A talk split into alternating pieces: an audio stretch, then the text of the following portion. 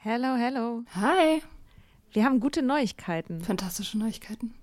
Und zwar am 3. August sind wir auf dem OAMN Sommerkongress und machen da Live-Podcast in Berlin. Ja, äh, es wird total geil. Äh, Nathalie wird da sein natürlich, das Ganze moderieren. Äh, wir werden da sein, Mimi Fiedler wird da sein. Ähm, es gibt Vorträge, es gibt Musik. Das wird richtig spitze. Genau. Und es gibt auch noch ein paar Tickets, aber ihr könnt auch Tickets gewinnen. Und zwar, Wenn ihr eine Mitgliedschaft abschließt auf unserem Steady-Newsletter, den wir euch natürlich auch in jeder Folge und auf Instagram und überall verlinken, müsst ihr eine Mitgliedschaft abschließen. Das ist sowieso eine gute Idee. da schreiben wir nämlich einmal die Woche sehr, sehr schlaue Dinge. Ihr könnt mit Soda Club up to date bleiben und vor allem könnt ihr dieses Projekt mit am Leben halten. Genau, ihr finanziert damit auch Ingos Arbeit und unsere Arbeit und dafür kriegt ihr tolle Texte von uns und Bonusfolgen. Es sind jetzt auch schon ganz schön viele Inhalte da, weil wir machen das ja schon eine ganze Weile. Das heißt, wenn ihr jetzt eine sportbillige Mitgliedschaft abschließt, dann kriegt ihr ja die ganzen Inhalte quasi der letzten, weiß ich nicht, zwei Jahre oder so, jede Woche, also hunderte Sachen, alle gleichzeitig. Das ist total krass. Mhm. Wenn ihr eine Mitgliedschaft abgeschlossen habt, könnt ihr uns eine E-Mail schreiben, schreiben, warum ihr gerne am Sommerkongress teilnehmen wollt. Und aus all denen losen wir dann die glücklichen GewinnerInnen. Yes. Mach Gut. das jetzt mal. Macht das Mach und das. alle Links findet ihr in den Show Notes. Many of us have those stubborn pounds that seem impossible to lose, no matter how good we eat or how hard we work out. My solution is PlushCare. PlushCare is a leading telehealth provider with doctors who are there for you day and night to partner with you in your weight loss journey. They can prescribe FDA-approved weight loss medications like Wagovi and Zepbound for those who qualify. Plus, they accept most insurance plans. To get started, visit plushcare.com slash weight loss. That's plushcare.com slash weight loss. Hallo und herzlich willkommen zu ADHS-Gespräche. Nicht wundern, normalerweise findet ihr an dieser Stelle den Soda Club Podcast, in dem es um Alkohol und um Nüchternheit geht. Nachdem ich mit ADHS diagnostiziert wurde, habe ich aber gemerkt, ich glaube, es braucht ein neues Format. Es braucht noch ein bisschen was anderes, um diesem ganzen Themenkomplex gerecht zu werden. Deswegen wird es jetzt in unregelmäßigen Abständen immer mal wieder diese Bonusfolgen geben, in denen ich mich mit Menschen austausche, die auch ADHS haben. Und wir reden darüber, wie unser Leben ist, wie es so war, wie es vielleicht auch noch ein bisschen besser wird und was sich an der Gesellschaft ändern muss. Egal, ob du ADHS hast oder nicht, oder ob du vor der Diagnose stehst oder nicht, du bist hier willkommen und ich wünsche dir ganz viel Spaß bei dieser Folge. Hier ist die zweite Folge von ADHS Gespräche und ich freue mich mega, dass ich Mileva heute zu Gast habe. Und zwar, die habe ich gefunden darüber, dass sie einen ähm, ADHS-Stammtisch anbietet auf einem Discord-Server. Was das genau ist, können wir, reden wir bestimmt später auch noch mal ein bisschen drüber. Also, aber auf jeden Fall wird heute das Thema Community sicherlich wichtig werden. Und jetzt freue ich mich erstmal, dass Mileva da ist. Und möchtest du dich einfach mal vorstellen? Ja, super gern. Also, hi, ich bin Mileva, ich bin 25, mache einen Master in Psychologie, bin gerade relativ am Ende meines Studiums und habe genau vor dem vom Dreivierteljahr äh, den Stammtisch gegründet und bin seitdem irgendwie super viel im Austausch mit äh, Menschen mit ADHS. Genau, und zu meiner Diagnose, die habe ich, also das erste Mal habe ich eine ADHS-Diagnose mit 13 bekommen. War davor auch bei einer Psychotherapeutin und war dann in der Schweiz in einem Diagnostikzentrum. Und wie das aber so ein bisschen pubertätsmäßig ist, habe ich das irgendwie danach einfach vergessen und so ein bisschen verdrängt und habe irgendwie super viel Leistungssport gemacht äh, bin gerudert und es war irgendwie einfach, andere Themen waren halt wichtiger. Und dann habe ich im Studium so gerade, als es so um Bachelorarbeit und sowas ging, habe ich irgendwie echt gemerkt, dass ich doch ganz schön struggle. Und dann hatte mein Bruder auch eine Diagnose bekommen in dem, in dem Zeitraum und ich habe mich irgendwie wieder viel mehr mit dem Thema beschäftigt. Und habe dann letztes Jahr in Hamburg nochmal eine Diagnose gemacht, genau. Und seitdem ist es so irgendwie mein Hyperfokus-Thema und ich beschäftige mich wirklich die ganze Zeit damit und ich finde es einfach mega spannend und ja, genau. Ja, es ist ja auch voll das spannende Thema. Ich finde das auch ist so voll der Vorteil. Also mir kam das so mega zugute bei der, als ich quasi den Hinweis bekommen hatte, dass das vielleicht sein könnte, dass ich dachte, boah, krass, das ist auch so voll das spannende Thema. Ich glaube, wenn es langweilig gewesen wäre, hätte ich es einfach, weiß ich nicht, hätte ich es vielleicht ignoriert oder so. Ja, krass. Und wie, also wie kam das damals dann mit so mit 13? Was waren da so die Auslöser, dass du da quasi in Behandlung gekommen bist oder dass vielleicht wahrscheinlich ja deine Eltern dann gesagt haben, wir machen mal so eine Diagnose oder so? Ähm, ja, also ich glaube, das hat so ein bisschen eine längere Vorgeschichte, dass ich irgendwie als Kind schon super auffällig war, so viele Probleme mit so Frustrations, äh, Frustration und Emotionsregulation und Wutanfällen hatte und auch so in der Schule auffällig war, weil ich, ähm, ich habe relativ schnell so, ich war super klug und hab, konnte super gut im mündlichen Unterricht und sowas mitmachen, aber ich habe halt mich geweigert, alles zu machen, was nicht sofort geklappt hat mhm. und habe halt auch nicht geschrieben und solche Sachen und war dann als Kind auch bei der Ergotherapie und es waren irgendwie, also es war echt so ein langer Weg und war dann so mit, muss kurz sagen, also es war so eine Schule für irgendwie auch für hochbegabte Kinder, die irgendwie Schwierigkeiten in anderen Bereichen hatten. Es war echt so ein langer Weg und dann ähm, irgendwann war ich eben drei Jahre bei einer Psychotherapeutin und die hat dann vorgeschlagen, dass wir doch mal ähm, ADHS-Diagnostik machen. Aber ich weiß so, mein 13-jähriges Gehör, also ich kann mich echt nicht so gut daran erinnern, mhm. weil ich glaube, 13 irgendwie nicht so ein Alter ist, wo man sich so richtig krass mit sowas beschäftigt. Und dann stand irgendwie auch damals im Raum, dass ich Medikamente nehme und dann wollte ich das irgendwie aber nicht so gerne und meine Eltern auch nicht. Und dann habe ich wirklich irgendwie so sehr viele Symptome ganz lange mit Sport kompensiert und das hat irgendwie auch ganz gut geklappt. Genau. Mhm. Aber das hat dann nicht quasi, also durch die Bachelorarbeit hat es dann quasi nicht durchgetragen, oder? Also ich glaube, mir hat irgendwie so, da habe ich einfach aufgehört. Also es war so ein paar Jahre, wo ich ganz viel Sport gemacht mhm. habe. Und ähm, ich glaube, gerade so Studium und Ausziehen und irgendwie noch sehr wenig Struktur von außen haben und so sich all, also so große Dinge, wo man sehr viel Selbstorganisation braucht und vor allen Dingen halt auch diese aus unfassbar vielen kleinen Schritten bestehen, oh ähm, sind einfach richtig schlimm. Ja. und auch so halt nur mich motivieren für Dinge, die langweilig sind, ist halt echt nicht so mein Ding. Und sowas wie Bachelorarbeit fand ich halt einfach richtig schlimm langweilig. Okay, weil äh, du auch kein Thema hattest, was dich, was dein Hyperfokus quasi gekickt hat. Nö, also ich habe, ich war zu pragmatisch. Also ich habe so ein Thema genommen, was irgendwie, wo, wo ich irgendwie, also wo ich wusste, das ist nicht so krass viel Arbeit und das war im Endeffekt so eine richtig doofe Entscheidung. Genau, und das andere, ich glaube, war halt auch so, dass irgendwie, als ich, also ich war irgendwie zwischen auch so ein paar Jahre Single und da ist mir das gar nicht so aufgefallen, so meine ganzen viele so, glaube ich, nicht so coole Coping-Strategien. Und dann, als ich in einer Beziehung war, war das halt schon irgendwie einfach auffällig, weil ich sehr also auch da irgendwie viel wütend geworden bin und einfach so sehr schnell stark reagiert habe auf alle möglichen Dinge. Und irgendwie da auch klar war, dass ich mir das auf jeden Fall irgendwie angucken muss, wenn das irgendwie der Mensch ist, mit dem ich mein Leben äh, länger zusammenbleiben möchte. Und das war auch irgendwie eine so der treibenden Dinge, dass ich einfach gemerkt habe, so im Zwischenmenschlichen führt das irgendwie doch mit näheren Menschen irgendwie manchmal einfach zu Schwierigkeiten. So. Mm, ja. Genau, das ist aber auch so mein Lieblings-Hyperfokus-Thema. Ja, also das ist so Emotionsregulation und ADHS ist so mein Ding, finde ich mega spannend, weil das ja auch noch nicht, also ist ja nicht in den Diagnosekriterien drin offiziell, weder im DSM noch im ICD-10, genau. Ah, okay. Ist aber so, dass es inzwischen irgendwie so gerade im letzten Jahrzehnt recht äh, ziemlich viel Forschung gibt, die zeigt, dass irgendwie Erwachsene mit ADHS oft mit Emotionsdysregulationen oder emotionalen Symptomen so strugglen und auch ganz viele Menschen sich sogar deswegen irgendwie in Behandlung begeben, weil man für so, also gefühlt, wenn man sein Leben lang so ADHS hat, findet man für sehr viele Sachen halt Strategien, wenn es so um akademische Sachen geht oder wenn es so um Haushalt geht oder so ganz viele Sachen, aber Gefühle sehr viel doller fühlen als andere Menschen oder ähm, Schwierigkeiten zu haben, so negative Emotionen zu regulieren oder auch positive Emotionen zu regulieren, ist, glaube ich, einfach für viele so voll der krasse Struggle. Genau, und das, also das finde ich mega abgefahren und spannend. Ja. Ähm, ich, ja. Es ist ja auch so, es ist ja auch so mies, dass du das nicht, man kann es ja nicht vergleichen. Also man kann ja nicht vergleichen, wie andere Leute, wie stark andere Leute eine Emotion wahrnehmen oder so, ne? Also sowieso überhaupt, glaube ich, dass diese ganze Anstrengung, die man so im Alltag hat, also ich bin ja total frisch, ne? So, aber mir fallen jetzt halt, also mit meiner Diagnose, ich bin auch ja. super fresh, ähm, aber dass mir jetzt erst Sachen auffallen, dass die einfach immer anstrengend sind. Und ja. das ist mir, weil das so normal ist, einfach, wie so ein, also ne, wie halt so ein, dieser Frosch im Wassertopf, wo der die Hitze immer so langsam erhöht wird und der Frosch checkt es überhaupt nicht. So. Ja, und genauso ist es ja irgendwie auch mit Gefühlen.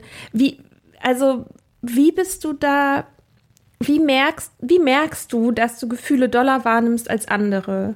Wie merkt man sowas? Also ich glaube, ich merke es halt daran, dass meine Reak also ich glaube, dass meine Reaktionen halt oft einfach super extrem sind. Also dass mhm. ich irgendwie also das ist auch genauso wie du sagst, hat immer so auch einfach damit zu tun, ich bekomme, glaube ich, meine Gefühle oft auch weniger stark mit. Ich, also ich merke nicht so, dass ich gestresst bin oder überfordert bin, bis irgendwas passiert, keine Ahnung. Mein Freund hat das Essen noch nicht fertig gekocht ähm, oder ist, arbeitet fünf Minuten länger und dann ist es halt so, wie, auf nicht, wie von 0 auf 100, wie so eine Welle, die einfach so explodiert. Und ich werde halt richtig, richtig wütend. Und ich habe halt auch teilweise, ich habe dann einfach wirklich so Wutanfälle teilweise. Mhm. ist jetzt mhm. auch schon besser geworden.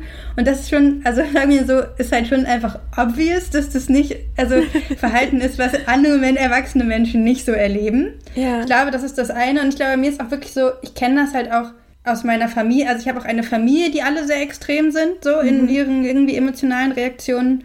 Und ich glaube, ich merke das jetzt vor allen Dingen so, ich bin seit vier Jahren mit meinem Partner zusammen und wir verbringen echt viel Zeit miteinander und ich denke, würde halt sagen, bei dem ist das halt insgesamt irgendwie so viel stabiler. Also der ist mal irgendwie ganz gut gelaunt und mal ganz schlecht, äh, ein bisschen schlecht gelaunt. Aber mir ist halt so, wenn ich gute Laune habe, bin ich halt krass hyper und hüpfe irgendwie so durch die Gegend und freue mich richtig doll und weiß irgendwie gar nicht, wohin mit der Freude. Mhm. Und wenn ich wütend und traurig bin, bin ich halt richtig krass wütend und traurig. Und ich glaube, daran merke ich das halt vor allen Dingen. Also ich finde, es ist gar nicht so also es ist halt wirklich eher so jetzt, wo ich sehr viel Kontakt mit der gleichen Person habe, die sehr viel von meinen Gefühlen so mitbekommt, wo mir das einfach noch bewusster wird, dass es scheinbar nicht bei allen Menschen so extrem ist. Mhm. Weil in meiner Familie dachte ich auch immer so ein bisschen, es ist halt schon normaler, weil alle irgendwie richtig tolle Emotionen mhm. haben. Aber jetzt merke ich so, es gibt einfach auch mehr Menschen, scheinbar viele Menschen, denen das nicht so geht. Und wie, was sind da so dann für Gedanken dran geknüpft? Also, weil ich kenne es halt zum Beispiel so, dass ich dann auch voll schnell in so ein ganz oder gar nicht Denken irgendwie reinkomme, ne? So von wegen, ja, das hat dann irgendwie auch alles gar keinen Zweck mehr oder so. Ist das bei dir auch so? Ja, also bei mir ist das auch äh, richtig dolle so. Also oft, wenn ich dann in so Gedankenspiralen bin, denke ich auch immer so Dinge wie, wir müssen uns jetzt trennen und ich bin wirklich niemand ist so schlimm wie ich und mhm. es wird nie wieder besser und ich werde auf keinen Fall und also ich finde dann auch kleines, also so, ich denke dann auch zum Beispiel das Essen, was ein bisschen anders gekocht ist, als ich mir vorgestellt habe, dass man das auf gar keinen Fall essen kann und so, sind dann so sehr, also wirklich wie so, also es sind schon so Extreme, weil davor bin ich, also wenn ich nicht in so emotionalen Extremen bin, finde ich eigentlich die meisten Sachen okay. Also das ist so. und in dem Moment denke ich so auch so, ja, ich mag eigentlich den, meinen Partner ganz gerne und meinetwegen kann auch Essen ein bisschen matschig sein, ist nicht so ein Problem Problem, aber wenn es dann halt so extrem ist, dann irgendwie, genau. Und ich glaube, es ist dadurch, ich finde, das ist aber das nächste, was ich mega spannend bin, das macht es aber auch total schwer, anderen Menschen das zu erklären, ganz oft. Weil wenn ich, wenn es mir gut geht, kann ich relativ schlecht erklären, wie es sich anfühlt, wenn es mir schlecht geht, weil die irgendwie voll so weit voneinander entfernt ist. Mhm. Und das finde ich mega spannend und das haben irgendwie jetzt das haben wir im Stammtisch auch schon oft drüber geredet, dass es echt irgendwie vielen, also dass es so scheinbar etwas ist, was vielen Menschen so geht, dass halt diese Schwarz-Weiß-Extreme echt weit voneinander entfernt sind und man wenig Zugriff auf den anderen Zustand hat, wenn man mhm. gerade nicht da ist. Und das macht es manchmal irgendwie auch schwer, das anderen Menschen zu erklären. Ja, und ja auch irgendwie die, die Frage, also wo lohnt es sich jetzt hinzugucken, ne? Also wenn du quasi, wenn du explodierst, weil das Essen ein bisschen matschig ist oder so, dann kann man natürlich sagen, so ja, okay, das ist jetzt vielleicht, ist das Thema jetzt nicht so das Thema, was einen jetzt in die Paartherapie bringt oder so, ne, dass das Essen irgendwie matschig ist, so, ne, aber sozusagen, das finde ich so super schwierig rauszufinden, okay, also auf der einen Seite meine eigenen Gefühle anzuerkennen, dass die auch valide sind und einen Wert haben, womit ich sowieso mega struggle.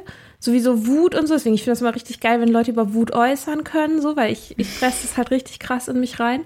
Und dann aber gleichzeitig irgendwie das nicht überzubewerten oder quasi diesen, diesen ganz oder gar nicht Gedanken so in den Abgrund hinterher zu springen oder so, ne? Ähm, hast du da irgendwie Hast du für sol solche Sachen Strategien? Also ich glaube, so eine der Strategien ist, dass ich einfach versuche, insgesamt diese Situation zu vermeiden. Und das hilft also irgendwie in meiner Beziehung gerade, dass wir einfach unfassbar viel kommunizieren über die Dinge und einfach mhm. irgendwie ganz viele so einfach am Anfang unserer Beziehung sind, haben wir uns wegen allen möglichen Dingen gestritten und es war super schwierig. Und jetzt sind einfach so Dinge wie, wenn ich Hunger habe, kriege ich einfach schlechte Laune. Wenn ich zu wenig geschlafen habe, kriege ich. Also, ich, dass wir so sehr viel, ich muss einfach sehr gut gucken, dass meine Grundbedürfnisse erfüllt sind. Mhm. Und das ist schon erstmal so eine Strategie, die hilft.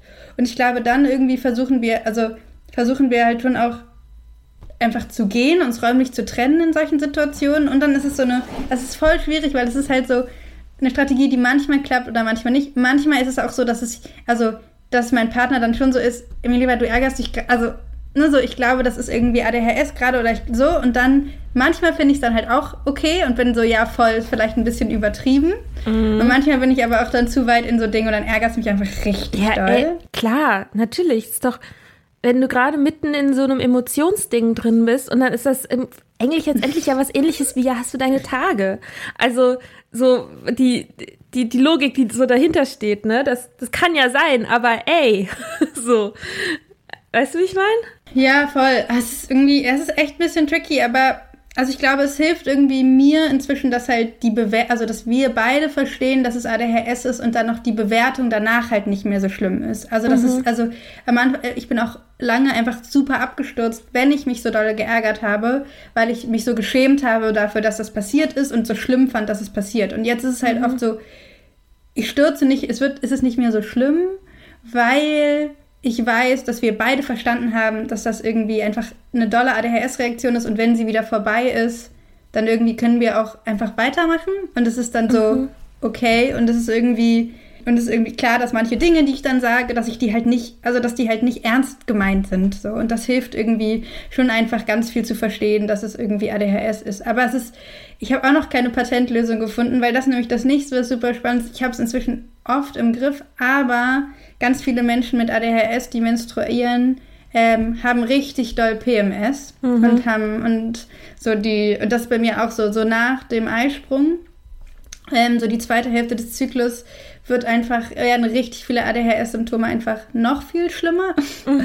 ähm, und da helfen auch so gefühlt ganz viele Strategien von Sport und Bewegung und nett zu mir sein und so. Hilft dann einfach nicht. Mhm. Ich bin richtig wütend und irgendwie traurig und frustriert. Und das ist aber auch echt spannend, weil das mega viele Menschen mit ADHS haben und es da auch einfach irgendwie Korrelationen auf jeden Fall gibt. Dass ja. das irgendwie so Menschen mit ADHS sensibel auf emotional auf Emotionen reagieren, wollte ich nicht sagen, auf äh, Hormonschwankungen reagieren. Ja, aber das, da kreuzen sich natürlich zwei Themen, die sowieso ziemlich vernachlässigt werden. Ne? So das eine ist halt Menstruation und Hormonhaushalt und alles, was damit zusammenhängt, und das andere ist halt ADHS in Personen, die nicht Männer sind. So und das ist irgendwie, ja, da hat man halt quasi so ein Nischenthema in einem Nischenthema schon fast. Ne? Man, also ich habe auch auch wegen Medikamenten. Ich habe jetzt irgendwie auch immer mal wieder auch von Leuten gelesen, dass sie zum Beispiel irgendwie Elvanse besser vertragen als Ritalin, weil das irgendwie mit dem Zyklus besser harmoniert oder so. Und ich weiß ganz genau, wenn ich meinen Psychiater danach frage, dann weiß der das nicht. Da, das ist der. Ich habe den schon mal irgendwas anderes, ich glaube, wegen Antidepressiva und Hormonen und Zyklus und sowas gefragt. Da war der mhm. auch so, ja, das kann, ich jetzt nicht sagen. So. Und ich so, ey, äh, was geht bei dir, Junge? Ja, ist richtig fies. Also ist auch richtig fies, weil äh, bei vielen Menschen auch einfach ADHS-Medikamente in dieser Zeit vor dem Zy also vor der Menstruation auch einfach gar nicht wirken oder kaum mhm. wirken. Und es irgendwie, also haben wir auch echt schon auf dem Stammtisch mega viel drüber geredet, das ist einfach, also da gibt es auch nicht so richtig eine Patentlösung, ne? Also da muss man irgendwie mega gut rumprobieren und so voll das Vertrauen in sich selber haben, dass man. Aber es ist trotzdem total fies, weil das halt wirklich oft die ADHS-Symptome krass verstärkt und die Medikamente dann nicht helfen, die ja irgendwie dann doch für manche irgendwie viele Menschen Rettung sind mhm. in vielen Situationen. Das ist echt schon einfach mega fies. Ja, voll. ja. Und aber wie ist so, also wie ist das, also ich weiß, es ist jetzt ein bisschen komisch, wenn du das jetzt quasi aus der Perspektive von deinem Partner sagen sollst. Ich würde mich halt interessieren, wie der das, also wie sein Blick sozusagen auf die Thematik ist und dann eben auch auf Gefühlshaushalt oder wie das, weil es ja durchaus dann auch starken Einfluss auf eure Beziehung hat, ist ja auch irgendwie klar, ist ja auch ein Teil von, von dir und damit auch irgendwie von euch und äh, ja, wie kannst du das, kann man das so sagen, wie der, wie der das so sieht? Also ich glaube, das ist schon auf jeden Fall irgendwie so den Struggle, den wir haben. Also ich glaube, so irgendwie richtig viele Dinge irgendwie laufen gut, aber das ist irgendwie eine Sache, die einfach auch für ihn total belastend ist, weil er, glaube ich, mit so starken Emotionen einfach vorher auch noch nicht so konfrontiert war. Und ich mhm. glaube, so ein bisschen versuchen wir uns dahin zu begeben, dass irgendwie ein gewisses Ausmaß an starken Emotionen okay ist, aber ich glaube, für ihn ist es manchmal irgendwie auch momentan echt schlimm, weil die Sachen, also weil es einfach schon auch wirklich krass schlimme Eskalationssituationen mhm. gab und die, glaube ich, einfach für ihn auch dann echt nicht so schön sind. Genau, aber irgendwie auch das ist einfach so ein Weg. Also wir waren irgendwie auch schon in Paartherapie, also wir gehen auch zur Paarberatung und das hilft auch einfach irgendwie, also auch da ganz viel drüber zu reden und irgendwie in Situationen, wo es mir irgendwie gut geht, darüber zu reden. Mhm. ähm, genau, aber ich glaube, es ist, also es hilft, glaube ich, einfach, dass ich mich so viel damit beschäftige und er irgendwie das Gefühl hat, dass also er sieht, dass es etwas ist, ich mich, womit ich mich beschäftige und wo ich dran arbeite und umgekehrt irgendwie wir auch gemeinsam uns viel damit beschäftigen. Mhm. Das ist irgendwie, glaube ich, für ihn wichtig, dass er sieht, dass es irgendwie ich ihn da ernst nehme, wenn es ihm damit nicht gut geht. Ja. Genau. Also dieses, diese Beschäftigung, die du gerade angesprochen hast, die ist ja auch irgendwie ganz stark darauf ausgerichtet, so sich auszutauschen und so. Und jetzt zum Beispiel mit dem Stammtisch und so. Warum Warum hast du den ins Leben gerufen? Also das war auch, also es war so ein bisschen witzig, gar nicht so richtig mit großem Plan, sondern es gab äh, vor einem Dreivierteljahr auf also von Mädelsabende, so in einem mhm. Instagram-Account, die haben eine Themenwoche gemacht zu ADHS. Und da habe ich irgendwie so Menschen angeschrieben, weil ich dachte so, boah, mega cool, Austausch mit anderen Menschen zu haben in meinem Alter. Und ich hatte auch davor mal so den Versuch gestartet, in eine Selbsthilfegruppe zu gehen, aber das war irgendwie dann doch nicht so barrierefrei, weil man musste da irgendwie sich anmelden und mit Corona war das online und da musste man einen Zettel ausfüllen und dann musste man den zurückschicken. Kennen die und ihre Zielgruppe? Was ist da los? und das, das dann ist auch nur einmal im Monat und es war irgendwie, also das waren so viele Schritte, das habe ich ja. irgendwie nicht gepackt. Okay. Und dann habe ich irgendwie Menschen angeschrieben auf Instagram und dann waren wir am Anfang irgendwie so also fünf bis zehn Menschen und man irgendwie haben uns angefangen so auf WhatsApp auszutauschen und ah, genau. Und dann gibt's ja auch noch gab es auch noch Kirmes im Kopf. Das ist das ist von der von der einen Frau von Mädelsabende die hat praktisch einen Instagram Account spezifisch zum Thema ADHS gestartet noch mit jemand anderem. Und die haben dann noch mal so geschrieben, so ja, was irgendwie, worauf habt ihr so Lust auf Austausch? Und dann hab, hat da jemand geschrieben, dass doch Discord eine coole Plattform wäre. Und dann war ich so, ja, lass mal machen. und dann, ähm, genau, wir sind irgendwie, habe ich irgendwie, habe ich eine Zeit lang echt irgendwie einige Menschen angeschrieben. Und dann waren wir irgendwann so 20, 30 Menschen und haben irgendwie uns auf WhatsApp und sowas ausgetauscht. Und dann haben wir irgendwann den ersten Stammtisch auf Discord gehabt und waren irgendwie so, keine Ahnung, sieben oder acht Menschen. Und es war irgendwie voll cool. Und es war so für viele einfach so das erste Mal so Austausch mit anderen Menschen, die ADHS haben und der Stammtisch richtet sich auch explizit äh, an Frauen, trans, inter und nicht-binäre Menschen. Ähm, und das ist irgendwie aber auch irgendwie so, was mir wichtig war, weil das ja genau irgendwie trotzdem so eine Thematik ist, wo irgendwie viele, glaube ich, auch so, trotzdem so Selbsthilfegruppen auch dann doch irgendwie so cis-männlich dominiert sind, mhm. weil es einfach auch irgendwie nicht äh, männlich, also nicht cis-männliche Menschen irgendwie auch lange viel weniger diagnostiziert wurden und es einfach irgendwie gar nicht so richtig Räume gibt, so wie viele in mhm. Deutschland zumindest. Und ähm, dann ist das irgendwie so ins Rollen gekommen. Und dann ähm, hat irgendwann Kirmes im Kopf auch noch einen Adventskalender gemacht zu dem Thema. Und dann war ich in dem Adventskalender drin. Und dann habe ich da von dem Stammtisch erzählt, dann sind Menschen dazugekommen. Und dann Genau, und dann waren wir, und dann ist aber jetzt irgendwann richtig, also sind, jetzt sind wir irgendwie so 200 Menschen auf dem Server, mhm. weil dann Kirmes im Kopf vor einem Monat oder so nochmal wirklich einen expliziten Post zu dem Thema gemacht hat. Also ich bin äh, Angelina auch mega dankbar dafür, dass sie so diese, da uns auch genau diesen Outreach gemacht hat. Und jetzt sind wir irgendwie 200 Menschen auf dem Server und es gibt irgendwie echt so, inzwischen ist es voll das Projekt und es gibt irgendwie einige Menschen, die jetzt mit mir so Orga machen und wir haben so voll die Struktur und ich finde es mega abgefahren, weil einfach unfassbar viele Menschen so sind. Krass, das ist das, was ich mir immer gewünscht habe und irgendwie ich nicht gefunden habe. Und ja. das ist irgendwie einfach, also ich finde es mega faszinierend, weil irgendwie so viele Gemeinsamkeiten einfach da sind und es einfach super viele Menschen, die irgendwie berichten, ihr Leben lang irgendwie von anderen Menschen komisch gefunden geworden zu sein oder halt irgendwie immer das Gefühl zu haben, irgendwas passt nicht und so und das ist plötzlich so ein Ort, wo irgendwie so Menschen plötzlich mal das Gefühl haben, so, ah krass, es gibt richtig viele Menschen, die sind ja voll ähnlich wie ich, so. Ja. Und das ist irgendwie, also total schön, auch so Dinge wie so sich krass für Dinge begeistern oder so Sachen, wo man sich irgendwie dann auch manchmal sonst schämt für so Dinge, wenn man irgendwie sich so, also so keine Ahnung, super krass euphorisch ist wegen kleinen Dingen oder irgendwie ist es halt echt so eine Plattform, wo Menschen einfach sich über mega viele Dinge austauschen, wo sie irgendwie sonst noch nicht so die Räume dafür gehabt haben und das ist mega schön. Mhm. Und ich bin auch so gespannt, was daraus noch irgendwie alles, was sich noch entwickelt. Ja. Ähm, Genau. Ja, ich habe auch irgendwie das Gefühl, so es fängt an, dass da mehr also insgesamt, also ich, ich bin ja super neu bei der Party irgendwie am Start, aber ich habe das Gefühl so voll zu dem zu einem ganz guten Zeitpunkt irgendwie, weil eben, also ich habe genau über die von dem äh, von dem Server, von dem Discord-Server, von der Gruppe, vom Stammtisch habe ich ja auch über ähm, Kirmes im Kopf erfahren. Als ich quasi meine Diagnose bekommen habe, meine Mama war total skeptisch. War, also weil sie irgendwie halt, also die ist halt auch Lehrerin gewesen ganz lange und irgendwie hat das Bild von ADHS ist halt sozusagen tatsächlich dieses Klischee, der kleine Junge, der nicht stillsitzen kann und immer punktgenau seine Medikamente nehmen muss, weil sonst dreht er völlig durch. Also so. Und sie meinte so, ich, die, ich sehe dich da nicht irgendwie. Und dann habe ich war Angelina in irgendeinem Format, ich weiß nicht, ob es Funk war oder also weiß ich gerade nicht mehr genau.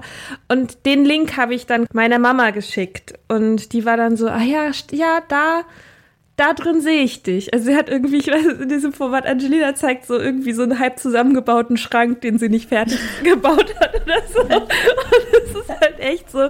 Also ich könnte, wenn, ich könnte dich durch meine Wohnung führen und dir genauso Projekte alle ähm, äh, zeigen die genau so sind, äh, genau so verlaufen sind. Und das war irgendwie, ja, genau. Und so bin ich dann irgendwie auch auf Kirmes im Kopf und dann eben halt auch auf den Stammtisch gekommen und so. Und ähm, ja, finde ich einfach voll, voll schön. Ich habe auch das Gefühl, also irgendwie es, es sprießen auch so Instagram-Accounts aus dem Boden. Ein paar komische Coaching-Geschichten. Das ist bei Alkohol ist das auch gerade so ein Ding. Also, dass irgendwie also nicht, dass alle, die, die in dem Bereich Coaching machen, irgendwie komisch sind. Überhaupt nicht, ne? Also so in Bezug auf Alkohol zum Beispiel, da kenne ich auch ein paar und die sind gut, die Leute. Aber es gibt auch immer mal wieder so welche, wo ich mir so denke, äh, was machst du hier? also, also ist, bist du, hast du Qualifikation? Was bist du, also so, naja. Also sobald was entsteht, entsteht auch ein Markt, wollte ich glaube ich eigentlich ja, nur sagen. Ja, auf jeden Fall. Also, und ich finde es richtig, also ich, ich finde, aber es macht ja auch total Sinn, weil es ja irgendwie insgesamt ein neueres Thema ist. Irgendwie ADHS und Erwachsene ist ein neueres Thema und in Deutschland sowieso und irgendwie ADHS bei Frauen oder so. Und ich glaube, Instagram ist ja irgendwie trotzdem ein, glaube ich, insgesamt eher weiblicher Ort, finde ich, für so, zumindest mhm. für so mhm. solche Themen. Und ich finde es auch mega cool, es entstehen gerade so viele Sachen. Also ich bin echt gespannt, was dann noch so passiert. Also, habe ich vorhin schon gesagt, aber ich finde es echt mega spannend. Und gleichzeitig voll habe ich auch, also diese etwas komischen Coach-Menschen, die da so rumgeistern, ist, ist, mir auf jeden Fall auch schon begegnet. Ja. Und gleichzeitig ist es ja auch ganz schön, weil das zeigt dann nochmal, wenn man so ein bisschen komische Menschen sieht, dann zeigt man, äh, gibt es im Gegensatz zu, sieht man irgendwie, merkt man, kann man noch mehr appreciaten, wenn es irgendwie tolle Infos und äh, irgendwie wirklich so Austausch gibt, der nicht so ist äh, ich habe irgendwie zahle 300 oder 1000 Euro dafür, dass ich dir jetzt irgendwie in drei Monaten dich rette. Mhm, so. Dein Weg zum Erfolg. ich hoffe, ich habe gerade nicht aus Versehen was zitiert. Ich war, wenn. ja, und ja. Da, dafür ist halt so Community, glaube ich, irgendwie mega cool eher, dass man halt so sagt man, ey, wir tauschen uns aus, wie ist da bei dir, wie ist bei mir, was hat dir geholfen, was hat mir geholfen. Mhm. Das finde ich ist irgendwie, glaube ich, für mich so irgendwie eine einfache Vorstellung erstmal. Und ich glaube aber, das Coaching gibt ja auch irgendwie gerade in den USA super viel Code, also super viele Menschen, die gute Erfahrungen mit ADHS-Coaching haben. Ich glaube, es gibt, ich weiß einfach gar nicht, wie groß der Markt, also wie viele ADHS-Coaches es in Deutschland irgendwie überhaupt so gibt. Keine Ahnung. Aber es ist auch so ein tricky Ding, weil es gibt auch noch nicht so viele PsychotherapeutInnen, die sich mit ADHS im Erwachsenenalter zum Beispiel auskennen, weil es einfach, also es ist eine relativ neue Sache und gerade auch in der Ausbildung, glaube ich, war das jetzt auch nie, ist es bis jetzt nicht so ein krasses Thema. Deswegen mhm äh, gibt es auch da einfach, es gibt nicht so super viele Ressourcen für mhm. erwachsene Menschen mit ADHS, außer halt irgendwie so äh, Psychiater, die sich mit dem Thema auskennen oder Institutsambulanzen. Aber da sind, ich weiß nicht, wie, sind ja auch so Wartelisten ewig lang und äh, im Zweifel ist man irgendwie auch vor allen Dingen medikamentös angebunden. So. Mhm. Ja, ist, oft ist es dann auch nicht sozusagen so, dass du da dann länger behandelt wirst, sondern das ist dann halt, dann schicken sie, dann hast du deine Diagnose, hast deinen Stempel und dann musst du halt woanders hingehen. So, also ich finde schon, dass, also ich habe schon jetzt ein paar Mal gedacht, so im Zuge von der Diagnose, also vom kurz bevor ich die Diagnose bekommen habe, so bis jetzt, also zum Beispiel habe jetzt keine Lust dafür einen Coach anzustellen, so, weil ich denke mir schon, es ist eigentlich ein Prozess, wo, wo ein Coaching eigentlich super gut zu passen würde, weil es ist eine, hat eine gewisse zeitliche Begrenztheit. Es, auf der einen Seite gibt es ganz viele lebensweltliche Fragen, organisatorische Geschichten. Ich kämpfe mit meiner Krankenkasse, ja, irgendwie, um äh, eine Therapie zu bekommen und so, also es gibt super viel so Sachen, die man irgendwie so auf dem Schirm haben muss und organisieren muss und so und es ist furchtbar, furchtbar anstrengend. Ähm, und gleichzeitig kommen halt ständig auch so krasse Lebensfragen. So. Also, das, deswegen habe ich auch vorhin so nach den Gefühlen gefragt, weil ich zum Beispiel letztens so dachte, woher weiß ich überhaupt, dass ich etwas will?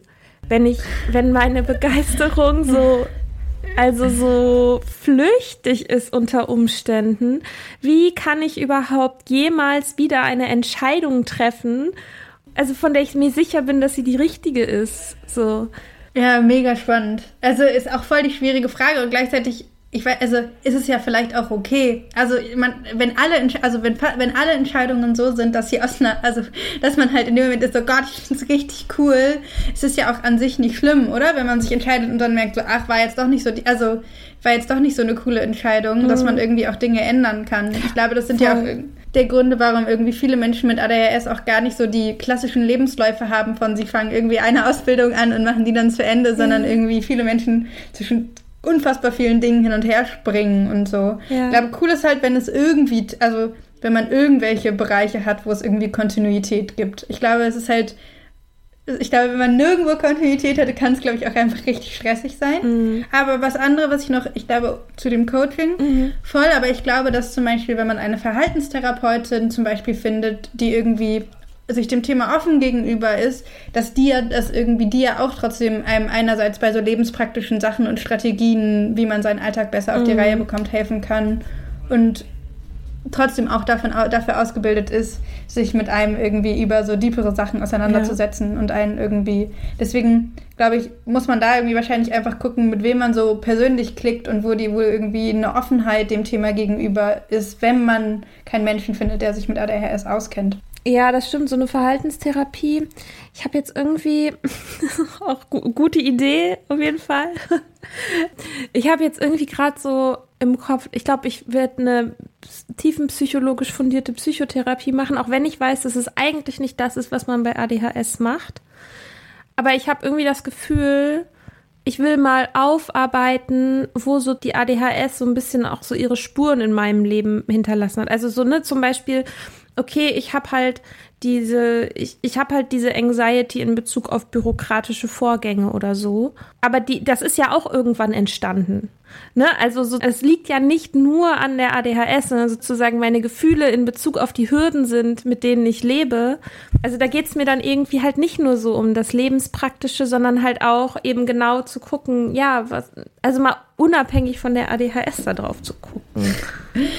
Äh, das kann ich mir gut verstehen. Ich glaube, es ist richtig schön. Ich habe auch so ein bisschen Psychologiestudium gefärbte Meinung, glaube ich, zu dem ja, Thema. Aber ist doch voll gut ähm, also ich glaube, ich glaube, das Ding ist, moderne, so dritte Welle Verhaltenstherapie ist einfach, also inzwischen würde ich sagen, so dieser krasse, dieses krasse, es gibt so tiefenpsychologisch und das ist das eine und die anderen machen Verhaltenstherapie. Das ist einfach, ich würde sagen, im Endeffekt hängt das auch richtig krass von der Therapeutin ab, die du findest, mhm. weil gerade zum Beispiel Verhaltenstherapeutin, also Psycholo also psychologische Psychotherapeutin mit, einer, äh, mit einem Schwerpunkt Verhaltenstherapie haben ganz viele zum Beispiel auch so inzwischen eine Weiterbildung in Schematherapie oder in eine traumatherapeutische Weiterbildung und solche Sachen. Das heißt, es ist an sich auch nicht so, dass die sich nicht mit, also, dass sie sich nicht auch mit diesem ganzen Stuff, der irgendwie eher so um Kindheit geht oder sowas auseinandersetzen. Das ist, glaube ich, hängt mega krass wirklich von der Therapeutin ab. Mhm. Weil ich bin jetzt zum Beispiel auch bei jemandem, die eigentlich eine, die Verhaltenstherapeutin ist und wir reden super viel über so Family Stuff ah, okay. und über solche Dinge. Ja. Also ich glaube, da, da, also das ist, hat, glaube ich, auch so mit dem Bild, was man hat von Verhaltenstherapie zu tun. Mhm. Und das, genau, da, da hat sich irgendwie total viel entwickelt. Und gerade so Schematherapie wurde ursprünglich auch, also ist ursprünglich für Menschen mit Persönlichkeitsstörungen gedacht. Und da geht es ganz viel so um erlernte Muster, die man in der, also praktisch, die man in der Kindheit und in der Jugend hat. Und es geht super viel um irgendwie nicht nur um aktuelle Sachen. Aber ich glaube, das ist echt so eine Typsache auch. Mhm. Also es gibt, genau, ich, ich glaube, ich mag das, dass ich, ist aber auch wirklich das Ding, ich habe halt das auch Psychologie studiert und ich habe irgendwie ein konkreteres Bild davon, trotzdem, was, was alles irgendwie Methoden sind, wie man verhaltenstherapeutisch an Dinge rangeht. Ja. Da, so.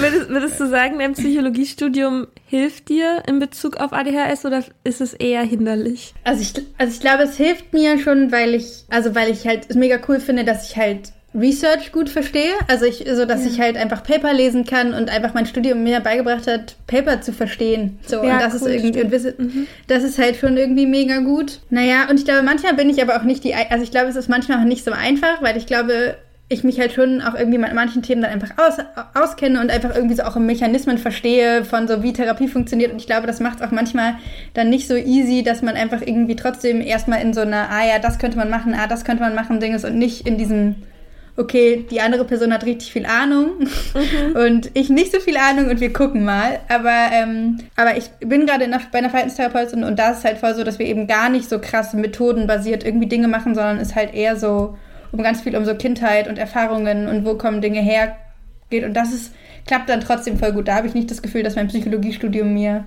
so im Weg steht. Aber, also ich glaube, ich bin mega dankbar, dass ich Psychologie studiert habe, weil ich Psychotherapeutin werden möchte. Und ich habe das mhm. Gefühl, das ist ein für mich sehr mit meinem, meiner ADHS kompatibler Job, weil ähm, ich mich irgendwie so, eine der Dinge, wo ich mich immer begeistern und interessieren kann, sind halt Menschen und ihre Geschichten mhm. und irgendwie Menschen zu supporten. Und das ist halt irgendwie so ein Job, den man nicht so gut irgendwie automatisieren und computerbasiert machen kann und der irgendwie immer wieder neu ist, weil man einfach immer mit neuen Menschen und neuen Geschichten arbeitet. Mhm. Und deswegen bin ich schon sehr dankbar, dass ich Psychologie studiert habe, weil ich glaube, dass es irgendwie ein Studium ist, mit dem man echt viele verschiedene Dinge machen kann und trotzdem irgendwie qualifiziert ist. Und das auch einfach, also ich denke so, auch schon, ne, gibt es jetzt, glaube ich, auch nicht mega die, also ist jetzt nicht die Evidenz mega krass, aber ich glaube schon, dass sehr viele Menschen, die irgendwie ADHS auch haben, einfach da, darüber berichten, dass sie mega empathisch sind mhm. und sich halt super gut irgendwie so für andere Menschen und irgendwie deren Geschichten interessieren und begeistern können. Und da glaube ich auch, das nächste, was mir dazu gute kommt, ist, dass so Smalltalk und solche Sachen sind halt auch nicht so mein Ding. Ich rede halt richtig gerne so über so deep emotional stuff mit, äh, mit Menschen. Mhm. Ähm, und bin deswegen auch schon so immer irgendwie in Freundinnenschaften der Mensch, mit denen irgendwie Menschen intensive Gespräche über ihre Struggle und sowas sprechen. Mhm. Und das finde ich irgendwie mega schön. Und da bin ich, habe ich richtig Bock drauf, das beruflich zu machen. Ja, geil. Voll gut. Ja, und vor allem wirst du ja quasi auch eine Marktlücke füllen als Expertin für ADHS. Oder hast du dann, oder denkst du dir so, oh nee, das willst du das in deinem beruflichen nicht auch noch machen? Doch, irgendwie schon. Also ich, also ich habe das Gefühl, wirklich, dass ich begeistere mich halt für richtig viele Dinge, aber leider finde ich auch relativ viele Dinge relativ schnell langweilig. Mhm. Und irgendwie ADHS ist, glaube ich, so nah genug an mir dran und komplex genug, ja. dass es mich auf jeden Fall interessiert. Und gleichzeitig ist es irgendwie ja so, wenn man als Psychotherapeutin arbeitet, ich glaube nicht, dass man dann nur Menschen mit ADHS haben behandelt. Mhm. Aber ich glaube voll, es gibt einfach zu wenig neurodiverse Menschen, die selber als Psychotherapeutin arbeiten und irgendwie verstehen, was es bedeutet, als neurodiverser Mensch irgendwie in dieser Welt zu sein. Mhm. Deswegen irgendwie glaube ich dass schon, dass es ein Thema ist, was mich noch lange begleiten wird. Als du vorhin meintest, so irgendwie so, so Muster, Kindheit, Gefühle, bla bla, hast du irgendwie hast du da so ein Beispiel? Ich finde das immer so, also ne, wir reden, finde ich, gerade auf so einer super abstrakten, also ich finde es voll gut, ne? Aber wir reden auf so einer krass abstrakten Ebene. Und ja, hast du ein Beispiel? Also du meinst so ein Beispiel von irgendwie einem Muster oder so, was mhm. mich irgendwie begleitet? Mhm. Naja, ich glaube schon, so diese Angst, irgendwie komisch zu sein und mhm. irgendwie, dass andere Menschen mich irgendwie komisch finden oder zu laut oder zu anstrengend oder so solche Sachen. Mhm. Und ich mhm. glaube, das ist schon irgendwie was, was mir auch einfach in meiner Kindheit so von meinen Eltern und, und auch von anderen Menschen, glaube ich, auch viel so wiedergespiegelt wurde. Mhm. Und das ist schon auch was, was mich, glaube ich, auch so über Freundinnenschaft, im Erwachsenenalter einfach lange total begleitet hat. Angst, dass Menschen so denken, boah, Emily, du bist einfach irgendwie super laut oder es ist unadäquat, wie du dich verhältst oder es war jetzt daneben oder irgendwie so, ich glaube, so das ist so eine so eine Sache. Ist es, dass du nicht, nicht weißt, ob du dich quasi adäquat in Anführungsstrichen verhältst oder also quasi, dass du es weißt, aber nicht ändern kannst oder willst? Oder ist es, dass du danach dich fragst, so, mh, hm, keine Ahnung, ob das jetzt richtig war? Ich glaube, es sind so verschiedene Sachen. Also ich glaube einerseits, dass ich halt, also sowas wie irgendwie Wutanfälle oder sowas, ne, das, also weiß ich, dass es nicht mhm. adäquat ist und gleichzeitig begleitet mich das irgendwie schon immer. Und das andere sind auch, glaube ich, schon einfach das so Verhaltensweisen wie ich interessiere, ich bin total begeistert von einem Thema und texte dann Menschen einfach richtig krass mhm. damit zu. Mhm. Etwas ist, was mir, glaube ich, äh, in dem Moment nicht so bewusst ist und danach denke ich so, oh fuck, jetzt habe ich schon wieder, ich habe den Menschen getroffen und ich habe irgendwie eine halbe Stunde am Stück nur geredet. Mhm. Und also solche Sachen es sind einfach so, also so verschiedene Dinge. Oder ich war halt auch immer unfassbar chaotisch und habe irgendwie überall Sachen rumliegen lassen. Und ich bin halt auch noch in der Schweiz aufgewachsen, zehn Jahre, wo so sich unadäquat verhalten schon auch einfach noch mehr Thema ist und so die Grenzen von, wie man sich richtig verhält, einfach total eng sind. Mhm. Und dann hatte ich halt super oft so das Gefühl, ach so, ich habe zu schnell eine Einladung eingenommen. Ich habe irgendwie zu, äh, eine Einladung angenommen. Ich habe zu direkt jemandem eine Antwort auf irgendwas gegeben. So solche Sachen. Mhm. Also und es war irgendwie, glaube ich, hat mich einfach lange so begleitet. Aber es ist irgendwie voll schwierig, weil es auch so vielschichtig sind. Aber ich glaube schon sehr viel so dieses, irgendwie die Angst, dass andere Menschen halt mein Verhalten irgendwie komisch finden und auch, ich würde sagen, dass ich schon auch irgendwie so dann manche Dinge nicht sage oder mich ruhiger verhalte oder weniger mit, mit meinen Händen bewege oder solche Sachen, als es eigentlich ich mich wohlfühlen, also ich das mache, wenn ich mich wohlfühle in den mhm. Orten. Ähm, und es ist aber auch so, mir, ich finde es voll schwierig, weil ganz viele Dinge fallen mir auch einfach erst richtig doll auf, seitdem ich mich mit ADHS beschäftige.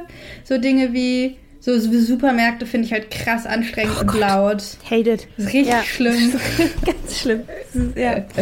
ähm, oder so, also so, so, verschiedene solche Sachen. So, oder äh, Partys finde ich auch richtig anstrengend, einfach so viele Reize auf einem Ort und so. Und das ist aber, lange habe ich das einfach, glaube ich, irgendwie immer ignoriert und mich dann gewundert, warum ich total fertig oder total mhm. schlecht gelaunt oder sowas war. Und jetzt merke ich das irgendwie, also bin ich irgendwie achtsamer.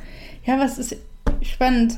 Ja, und ich glaube auch, dass halt schon die Kombination aus irgendwie, ich glaube schon auch, dass ich, wie viele andere Menschen mit ADS auch einfach sehr viel mehr negatives Feedback und so Regulation auf Dingen, so, boah, mir lieber, du bist zu laut, mir lieber, das war zu du bist zu fröhlich, mir lieber, du musst still sitzen, mir lieber, du, ähm, also so, du musst jetzt das machen und ich, also bei so super vielen, ich glaube, schon einfach mehr negatives Feedback für, Ding, äh, für Dinge einfach bekommen mhm. habe.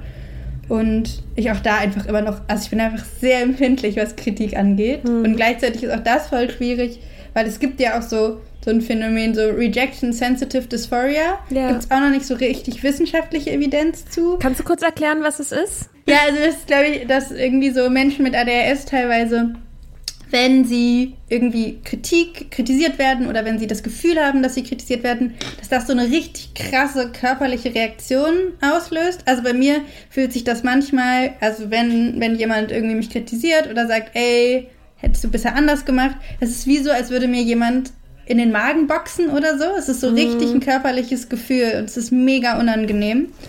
Und ich glaube, das verstärkt sich halt richtig doll. Wenn man super viel negatives Feedback bekommt, weil es einem irgendwie schwerfällt, sich so zu verhalten, wie die Schule oder Eltern das erwarten und man noch super krass auf äh, negative äh, Feedback reagiert, dann macht es das einfach echt ja. irgendwie super schlimm. Und ich glaube, genau, deswegen vermeide ich auch gerne Dinge, wo ich negatives Feedback bekommen könnte. Zum Beispiel? Äh, also früher, also äh, na, früher habe ich ganz viele Dinge einfach nicht gemacht, die ich nicht konnte, deswegen. Also mhm. ich habe halt nur Dinge gemacht, von denen ich wusste, dass ich gut bin. Und jetzt, naja, ich habe zumindest irgendwie so Schiss, bin so Bewerbungen schiebe ich immer richtig doll auf, bis es nicht mehr geht, weil ich die Vorstellung, dass jemand dann irgendwie sagen kann, so ja, danke, dass du da warst, aber finde ich nicht gut. Ja. Und ist auch so ein Grund, also ich würde halt nie, also zum Beispiel meine Familie machen auch alle so künstlerische Dinge. Mhm. Und ich finde die Vorstellung, ein Theaterstück aufzuführen oder Musik zu machen und das dann so anderen Menschen zu Kritik zu geben und zu sagen, hey, ich habe das gemacht, wie findest du das? äh, finde ich richtig schlimm. Ja. Gleiche. Würde ich lieber nie in meinem Leben irgendwas in die Richtung machen. Äh, es wird aber auch jetzt erst besser. Also mir hilft auch da, der Stammtisch ist irgendwie so das erste Mal, dass ich mich einfach so traue, irgendein Projekt einfach so zu starten. Und äh, davor habe ich ganz viel auch einfach, hätte ich mich nie getraut, so Sachen zu machen, weil ich einfach total Angst davor habe, dass Leute sagen so, machst du einfach richtig schlecht. Oder finde ich total blöd, was du machst. Richtig schlecht. Ja, es ist witzigerweise sagen das Leute sehr selten zu einem. Also außer irgendwelche Leute vielleicht, ja, doch so, so, so Fremde im Internet, so Männer im Internet. Ja. Andererseits, äh, ja, kann ich, kann ich nachvollziehen. Ich habe auch mega, also ich, oder ich hader da auch immer noch mit, ne? Also das, ich habe äh, so, ein, so was Kreatives sozusagen studiert und ähm, habe aber auch super viele, also Möglichkeiten, die ich da hatte, auch irgendwie einfach nie wahrgenommen. Also zum einen, weil ich sowieso nie richtig was fertig gemacht habe, also irgendwie einen Text fertig geschrieben oder so. Man hat total viele Ideen und dann halt einfach nie fertig gemacht. Same. Und, und äh, aber zum anderen halt auch irgendwie, weil ich immer das Gefühl hatte, die anderen sind halt natürlich viel, viel besser als ich. ich bin gar nicht cool genug und gleichzeitig habe ich da, hat sich bei mir aber dann auch so eine so eine Abneigung gegenüber diesen coolen Leuten, die alles rein meine Projektion, aber halt so eine Abneigung rausgebildet, so dass ich so dachte, ja und die fühlen sich immer so cool da mit ihrer Kunst und ähm, so, ich finde das ja alles lächerlich und eigentlich könnte ich es bestimmt auch sowieso viel besser. Ich, aber so, wo ich halt auch so im Nachhinein denke, so ne krass, wie viel ich mir irgendwie auch zum Teil sozusagen selber verbaut habe aus so einer Abneigung diesen Leuten irgendwie, diesen Leuten Anführungsstrichen gegenüber und aber auch einfach dadurch, ja, dieses, dass ich mich, dass, das im Prozess besser zu werden und quasi den Prozess, sich in den Prozess zu verlieben und nicht in das Endprodukt. Ja, also da, da, ich meine, das ist immer noch was, woran ich arbeite, aber da hat mir zum Beispiel das einfach mega geholfen, nüchtern zu werden, ne? Also, weil da, das ist reiner Prozess. Das ist reines Durchfühlen äh, weiß ich nicht, immer wieder vielleicht Rückschläge haben oder irgendwie, ja, meine Sobriety sieht aber nicht so toll aus wie die bei den anderen und so. und es ist letztendlich halt quasi, aber macht man es, um sich selbst zu retten. Und da habe ich einfach so, so viel über alles gelernt. Also über alle Sachen einfach. Die, und ich kann das immer wieder anwenden, dieses Wissen. So, also nicht, dass das jetzt immer tausendprozentig klappt oder so. Ja, aber irgendwie war das komischerweise eine gute Therapie für mich. Also ich bin total dankbar, dass ich alkoholabhängig geworden bin und es dann auch überwunden habe. So, ne? Der, der Schritt sollte nicht fehlen, vielleicht. Aber ja, Nee, aber ich, ich kann, also diese, diese Angst so vor Rejection, gerade so bei künstlerischen Sachen, ne, ist es ja auch so, dass man hat das Gefühl, man gibt sowas von seiner Seele. und ähm, dann wird so die Seele be bewertet. Ja, ich äh, Hut ab. Ich finde das richtig krass. Wenn, also ich habe äh, früher auch immer so in der Schule habe ich meine Sachen immer, wenn ich irgendwie keine Ahnung gemalt habe oder gebastelt habe, habe ich die Sachen, weil ich auch so eine krasse Vorstellung immer davon hatte, wie sie aussehen mussten und es hat, mm. es hat nie geklappt. Natürlich ich nicht. immer alle Sachen alle zerschnitten oder in Müll geschmissen oder so. Und ich habe, glaube ich, aus der ganzen meiner ganzen Schulzeit gibt es insgesamt wirklich erst so ab der Oberstufe überhaupt Projekte, die nicht irgendwie zerstört wurden am Ende oder so, weil ich das so schlimm fand. Ähm, ja, mir hat das aber irgendwie total, also so in die letzten, auch, bei mir war das aber auch so ein Prozess, dass ich mich inzwischen auch einfach irgendwie so überhaupt lerne, Dinge zu machen, weil ich Spaß daran habe und nicht, weil ich denke, ich muss gut da drin sein. Aha. Und deswegen habe ich irgendwann einfach auch so angefangen, keine Ahnung, in meiner Freizeit irgendwie mal zu malen oder neue Dinge auszuprobieren. Ich hatte einfach richtig lange mega Probleme damit, irgendwas auszuprobieren, weil ich immer dafür, also Schiss hatte, dass andere Menschen irgendwie denken, ich mache das schlecht oder so. Mhm. Ähm, aber das, äh, genau, und das ist irgendwie, auch bei mir ist, glaube ich, auch Corona macht richtig krass was aus, weil ich irgendwie mhm. seit Corona einfach so viel mehr Zeit hatte, mich irgendwie mit mir selber auseinander, also mich ich Zeit hatte, ich gezwungen wurde, mich mit mich selber auseinanderzusetzen, dass ich sehr viel Zeit damit verbracht habe, so zu verstehen, wie Dinge funktionieren und einfach so mein Alltag, glaube ich, jetzt inzwischen sehr viel positiver für mich selber ist und viel mehr Dinge mache, die mir gut tun, als vor Corona auf jeden Fall. Krass. Also, und wie war das aber für dich, als quasi, als das so losging? Als man ist ja dann auch doch sehr fokussiert auf seine vier Wände, die nicht so besonders interessant sind im Normalfall. Ähm, wie war das für dich, als es anfing und wie hat sich das dann entwickelt? Also am Anfang war es richtig schlimm, weil ich halt Online-Uni, also ich studiere ja auch noch und mhm. wir hatten halt dann Online, also es stimmt gar nicht, am ersten hatten wir Semesterferien und ich bin halt schon ein Mensch, ich brauche so, also es ist ja, ich glaube, ich in der letzten Folge habt ihr auch ganz viel so über Überstimulation geredet, aber also bei mir ist halt so, mhm. auch so unterstimuliert sein ist halt richtig schlimm. So ist Langeweile ist einfach richtig schlimm. Ja. Ähm, und mir war einfach so langweilig am Anfang und ich hatte, ich war einfach richtig, richtig schlimm drauf. Und dann waren wir erst sechs Wochen auf dem Bauernhof von dem, dem Vater von meinem Freund und das hat erstmal geholfen. Mhm. Naja, ich, also dann irgendwie, ich, kann, ich kann, weiß es auch nicht so genau, aber dann war Online-Uni und das war am Anfang auch richtig, richtig schlimm, weil ich brauche den Kontext von Uni und den Raum und irgendwie andere Menschen, um irgendwie mich konzentrieren zu können. Mhm. Also seitdem ich, seitdem Corona ist, habe ich wirklich einfach nur noch studiert, um fertig zu werden. Mhm. Also am Anfang fand ich es mega, mega, mega schlimm. Und dann habe ich einfach irgendwann beschlossen, es ist mir einfach egal. Ich mache einfach ganz oft auch den Ton aus, wenn ich Uni habe oder so, mhm. weil ich habe es echt probiert, aber es geht einfach nicht. Und ich habe einfach angefangen, so jeden Morgen Yoga zu machen, super regelmäßig zu essen, am Wochenende immer Ausflüge zu machen, angefangen Rennrad zu fahren. Ich habe angefangen, Dankbarkeitstagebuch zu schreiben. So solche Sachen. Mein Partner und ich schreiben uns jeden Abend Dankbarkeitstagebuch, also uns gegenseitig Dankbarkeit für den Tag und dann noch ein Dankbarkeitstagebuch. Dann hat der ADHS-Stammtisch in der Zeit angefangen. Also es haben sich einfach irgendwie so voll viele Dinge so, also ich habe mhm. einfach sehr viel aktiv dafür getan. Ich habe mir eine Psychotherapeutin gesucht, wir haben Paartherapie angefangen. Also sind einfach richtig viele so Krass, ja. Prozesse in Gang gekommen. Und ich würde sagen, die insgesamt mit auch, also für mich auch mit so diesem Gefühl, mein Studium ist endlich bald zu Ende. Äh, mhm. Äh, weil ich finde, also für mich ist Studieren echt nicht so besonders ADHS-gehirnfreundlich, weil leider der Großteil der Informationen nicht so aufbereitet ist, dass es besonders spannend ist. Mhm. Und es klappt halt also es sind immer noch Tage, die doof sind, aber davor war ich halt, hatte ich einfach mega oft so Struggle, auch mit so, früher hatte ich richtig Probleme, wenn so ein Tag ist und ich hatte keinen Plan, was an diesem Tag passiert, war ich so, und ich hatte nichts zu tun, keinen Termin außen, war ich so, oh Gott, keine Ahnung, was ich jetzt mache. Ist richtig schwierig und ich habe einfach dann so mhm. entweder nichts gemacht oder acht Stunden Fernsehen geguckt. Ja, krass, ich auch, ja. Äh, genau so, ich weiß nicht, ob du das auch kennst. So. Voll. Ich habe halt, in meiner Pubertät habe ich auch nur Fernsehen geguckt. Also wenn, wenn, ich, wenn ich nicht Sport gemacht habe oder irgendwie in der Schule war, habe ich einfach Serien geguckt. Mhm. Und ich finde, Serien ist auch so ein, ist immer noch so ein Ding. Ich reguliere auch immer noch Gefühle ganz oft mit Fernsehen gucken. Also wenn ich so merke, boah, ich bin richtig schlecht drauf, dann gucke ich einfach irgendwas. Mhm. Und irgendwie hat mich, glaube ich, Corona also einfach dazu gezwungen, dass so viele Tage so sind, habe ich halt einfach für mich jetzt gelernt, ich höre halt einfach immer entweder Podcast oder Musik oder mache irgendwas und ich halte einfach lange Zeiten ohne Stimulation von außen, das macht mich einfach unruhig und schlecht gelaunt und das halte ich mhm. nicht aus. Und ich glaube, früher dachte ich immer so, das muss man aber. Und mhm. ich muss so in meiner Wohnung sitzen können, im Stillen, ohne irgendwie, Zen. ohne, ohne Stimulation von außen ja. und einfach malen. Und es ist okay. Und jetzt ist es einfach so, an Tagen, wo, wo ich halt nichts zu viel zu tun habe und keine, so, höre ich halt die ganze Zeit Podcast oder YouTube-Videos nebenbei oder rufe jemanden an oder so. Ist halt okay. es macht mich wirklich leider, äh, also, es ist einfach so, ich mag so Stille, macht mich einfach unfassbar nervös und unruhig. Und vielleicht ist es aber auch okay, dass das so ist. Mhm. Also so, ich versuche einfach viel netter zu mir selber zu sein. Das, das ist schon mal immer gut irgendwie.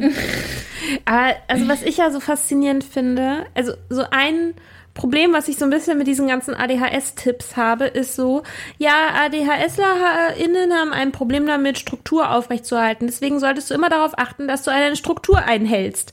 Weißt du, also so, wo ich mir halt so denke, ja, natürlich, genau, mein Problem ist halt, dass ich es nicht schaffe, eine Morgenroutine durchzuhalten oder regelmäßig zu essen oder regelmäßig Sport zu machen oder also das ist zum Beispiel auch was, was ich bei der Ergotherapie jetzt irgendwie hatte dass wir haben so am in der allerersten Stunde haben wir so eine Entspannungsübung gemacht und sie meinte, ja, du kannst dich ja echt gut entspannen und ich so, ja, mein Problem ist halt auch nicht, dass ich Sachen nicht punktuell einmal schaffe, sondern mein Problem ist, das konstant auf irgendeinem Level zu halten, was so nachhaltig ist und nicht entweder ich mache den ganzen Tag ja, keine Ahnung, wenn, ja, wenn du mich so auf so eine Liege legst und sagst, so, jetzt machen wir mal so eine Körperreise, ja, dann kann ich das auch.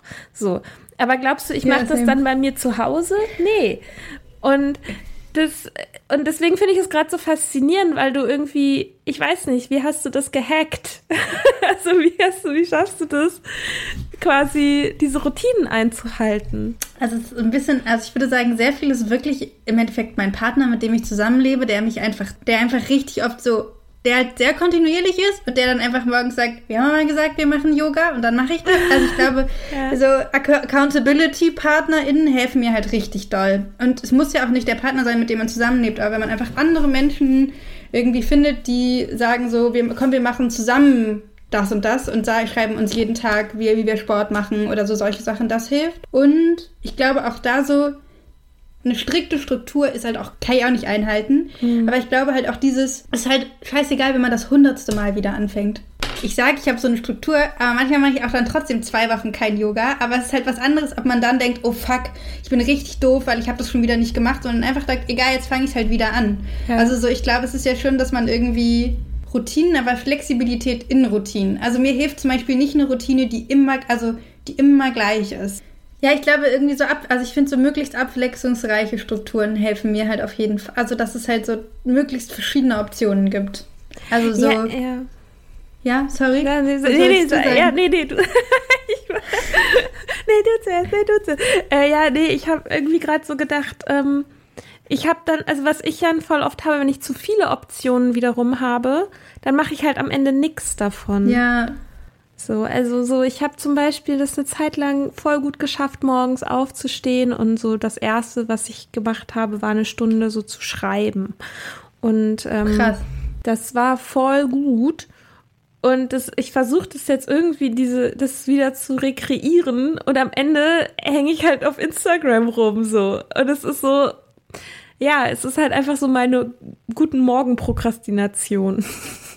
Und es ist, keine Ahnung, da habe ich auch das Gefühl, das würde irgendwie besser gehen. Ja, ich glaube irgendwie so, also ich glaube, bei mir ist wirklich, also ich mir hilft, also es, ich glaube, man darf, es klappt eh nie immer. Also ich glaube, es klappt, mhm. ich glaube, es gibt nichts, das irgendwie immer funktioniert, aber mir hilft wirklich so Accountability und Verabredung mit anderen Menschen für Dinge. Also mhm. weil ich viel, also mir selber gegenüber Dinge absagen, mir halt viel einfacher fällt, ja. als anderen Menschen gegenüber absagen. Und das ist aber, also deswegen, ich glaube, wirklich ganz oft ist das an, also dass ich mir einfach Verabredungen für Dinge mit anderen Menschen mache. Mhm. Und dann irgendwie weiß, bis dahin muss ich das geschafft haben. Ja, ja aber es ist eh voll. Also ich finde, es ist halt, ich probiere es auch immer wieder und dann habe ich eine Zeit lang eine Routine und dann passiert irgendwas und dann habe ich wieder keine Routine. Ja. Ähm, ja. Ja, vielleicht muss man einfach anfangen, gut zu sich zu sein und das dann auch, also einfach wenn man es von sich weiß, aber es ist, ich finde es halt schon schwierig irgendwie weil wir halt ja irgendwie auch in einer Welt leben, in der so Konsistenz und so Routinen einzuhalten und so verlässliche Produktivität und so. Ich meine, niemand ist so verlässlich produktiv, wie die Welt ist von, wie die Welt einem suggeriert, dass man sein muss. Aber ich finde das halt in Bezug auf ADHS, also gut, jetzt mit der Diagnose tatsächlich hilft mir das auch voll für meine Selbstakzeptanz. Aber so davor war das schon immer also ja, voll auch, oder ist es auch immer noch irgendwie auch so ein Quell von Minderwertigkeitskomplexen, weil ich das Gefühl habe, so, ich, ich kann nichts konsistent so machen oder so, was wiederum ja auch gar nicht unbedingt stimmt. So zum Beispiel seit irgendwie einem Dreivierteljahr bringe bring ich mit meiner Kollegin so jede Woche mindestens eine Podcast-Folge raus. Das ist mega konsistent. Mega cool. Aber da habe ich cool ja auch Accountability. Ne? Also so, ich habe zum Beispiel, haben wir heute gesprochen, so, ja, müssen wir wieder irgendwie eine Folge aufnehmen. Und da meinte sie, genau, und ich meinte so, naja, wir können ja auch mal wieder Pause machen. Sie so, nein. also, ja, okay, gut, dann machen wir wohl weiter. So, das ist halt, manchmal reicht es auch, wenn einfach nur die andere Person sagt, nein, wir machen das jetzt. Ja, aber vielleicht ist es ja auch okay, dass man mehr Accountability irgendwie von außen braucht. Mhm. Also, aber voll, ich finde es auch mega, also ich finde es auch richtig frustrierend und scheiße oft. Also, ich finde auch, also ich ärgere mich auch einfach mega oft, dass mein Gehirn halt so unzuverlässig ist. Also, dass ich halt nicht so, wenn mein Partner, der arbeitet arbeitet halt und mal ist ja Mini bisschen irgendwie ist nicht so gut, aber es gibt halt nicht so Tage, wo einfach gar nichts geht. Und bei mir gibt es mhm. schon noch so Tage, wo ich mir vornehme, ich mache jetzt irgendwie Sport und ich mache jetzt das und ich mache jetzt das. Und im Endeffekt ist der Tag halt vorbei und ich habe einfach nichts, nichts, gemacht. Ja, voll. Ähm, voll. Und das ist ja auch dann kein schönes Nichtstun. Es ist ja, nee. also so, ich hatte jetzt auch letztens so einen Arbeitstag irgendwie, wo ich mich wieder immer und immer wieder dazu so dahingetreten habe, so, und jetzt schreibst du noch eine E-Mail, so, und was für ein Kampf das ist, einfach so eine E-Mail zu schreiben oder so, ne?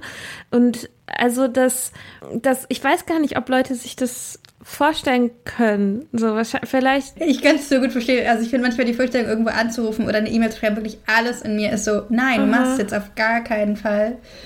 Ähm, ja, aber auch da, ah, ich finde es halt, ich glaube, es ist wieder dieses Nett zu mir. Sehr, also ich glaube halt, früher habe ich einfach dann, das habe ich einfach ganz oft das halt tagelang versucht und habe immer gesagt, ich bleibe jetzt dran, ich bleibe jetzt dran, ich bleibe jetzt dran und habe dann halt in Wahrheit einfach Fernsehen geguckt und mich richtig scheiße dabei gefühlt. Ja. Und jetzt versuche ich halt irgendwie auch da, mich so ein bisschen besser selber zu beobachten. Und wenn ich mhm. halt so mhm. merke, es geht halt gar nichts, dann irgendwann es auch einfach sein zu lassen. Aber es ist halt auch, ich finde es gleichzeitig ist auch mega scheiße oft, weil wenn man sich halt wirklich was vorgenommen hat und es wird irgendwie dann knapp und gleichzeitig, ich weiß nicht, wie es bei dir ist, aber mir ist halt auch so, wenn es dann richtig knapp wird, dann kommt irgendwann die Panikmotivation sowieso. Und ich glaube, ja. inzwischen, bei so meist, bei den meisten Sachen verlasse ich mich jetzt auch einfach darauf, weil es hat am Ende immer geklappt. Also ist irgendwie am Ende habe ich fast alles irgendwie immer abgegeben mhm. und es ist halt und also ich versuche es irgendwie konsistent an dem dran zu bleiben und so und wenn ich dann aber irgendwie merke, zwei Tage geht halt gar nichts, dann finde ich mich zwar richtig blöd dafür, aber irgendwie versuche ich es dann trotzdem und am Ende gibt es dann irgendwann immer noch einen Zeitpunkt. Also ich, ich glaube aber, ich träge mich dann auch so selber aus. Ich fange halt dann sehr früh insgesamt an, mhm. dass ich dann halt auch schon, dass ich dann halt prokrastinieren kann. Ja. Und dann am Ende nochmal genug Zeit ist, um es dann doch noch hinzubekommen. Aber ich glaube, das ist auch so Typsache, ne? Ich glaube, es gibt auch mhm. mega viele Menschen, also es gibt auch Menschen, bei denen das dann irgendwie oft nicht reicht. Also bei mir, ich glaube, bis jetzt hat es meistens irgendwie geklappt. Ja. Das ist keine Strategie, die ich Menschen empfehlen würde. Nee, genau, das ist halt so die Sache. So, man wurstelt sich da halt irgendwie so durch. Und das ist bei mir, würde ich sagen, ist es so ähnlich so. Also ich meine, ich bin noch nicht im Gefängnis gelandet, weil ich noch nie, weil ich irgendeine Rechnung nicht bezahlt habe. Ich meine, so, ich habe zwar schon Briefe von Briefe von Inkasso bekommen und so, und das war schon ein paar Mal war das schon, ich habe mal so eine Ermittlung wegen Betruges gegen mich gehabt, weil ich äh, vergessen, also was heißt vergessen, weil ich halt Geld nicht zurücküberwiesen habe. Nicht, es lag nicht daran, dass ich das Geld nicht hatte, aber also es wurde dann fallen gelassen, so weil ich, weil dann, als ich den Brief bekommen habe, habe ich aber sofort reagiert. Und also so, ne, es hat halt immer irgendwie geklappt. Aber äh, ja, es ist halt es ist halt so krisenhaft einfach. Also es ist so furchtbar anstrengend, weil damit ja immer, wenn dieses Adrenalin kickt und du wieder eine Krise zu bewältigen hast, dann, das ist ja einfach ein anderes, ein anderer Modus. Es ist ja einfach anstrengend und dein ganzer Körper ist dann quasi darauf ausgerichtet. Und das ist irgendwie, ich manchmal dachte ich auch so echt, boah, wenn ich, also wenn das so weitergeht, dann habe ich irgendwie mit Mitte 30, habe ich irgendwie so einen Schlaganfall wegen Stress oder so, ne? Irgendwie, weil ich mich halt immer wieder in diese Situationen bringe, in denen plötzlich alles von mir verlangt wird, weil ich mir selber eine Krise erschaffen habe, weil ich selber das in Anführungsstrichen so weit habe kommen lassen, dass ich dann auch wirklich eine Krise zu managen habe. So. Ja, es ist echt tricky, aber ich glaube, es ist auch wirklich einfach eine der Sachen so, also so Dinglichkeit, glaube ich, neben so Begeisterung, Novelty, also Neuheit von Dingen, mhm. glaube ich auch irgendwie eine der Sachen, die halt so ADHS-Gehirne irgendwie motiviert. Und das ist, glaube ja. ich, voll. Ich glaube, es gibt, glaube, man kann nur irgendwie versuchen, so verschiedenste Strategien irgendwie anzuwenden und so Accountability-Sachen und ne, Medikamente irgendwie helfen ein bisschen und Therapie machen und so. Aber ich, wahrscheinlich so, manche Sachen werden immer struggelig mhm. bleiben. Ja. Also und gleichzeitig finde ich es mega spannend und mega cool auch da, gerade, dass du, weil dass du das Inkasso angesprochen hast, weil das ja auch, glaube ich, etwas ist, was so voll schambesetzt ist, mit deine Finanzen nicht auf die Reihe zu mega. bekommen. Und glaube ich aber etwas ist, was ganz viele Menschen äh, mit ADHS einfach auch so passiert. Ja, und ich, aber auch da, ich glaube, ich, bei mir ist es ich, ist auch ein bisschen krass, aber ich glaube, es hat echt super viel. Ich habe einfach einen unfassbar zuverlässigen Partner für solche Dinge und der ist dann halt so, wir haben dann gemeinsame Termine, wo wir halt so äh, unsere Abrechnung machen und Finanzen angucken und mhm. so. Also ich glaube, mir hilft halt Accountability irgendwie mega krass viel bei so ja. Dingen. Schon, aber es ist auch nicht die, also ist auch nicht die optimale Lösung für alles, aber es ist irgendwie, rettet es mich ganz viel. Ja, aber es ist ja eine Lösung. Also, wie ist das? Nimmst du Medikamente? Äh, nee, also es ist auch so ein, ich bin dem Thema so, also an sich finde ich es super gut und kann, glaube ich, viel helfen. Und gleichzeitig auch da so ein Ding, wo ich einfach nicht richtig hinterher bin, weil ich habe Medikinet ausprobiert und da waren, mhm. fand ich halt die Nebenwirkungen waren mir zu krass.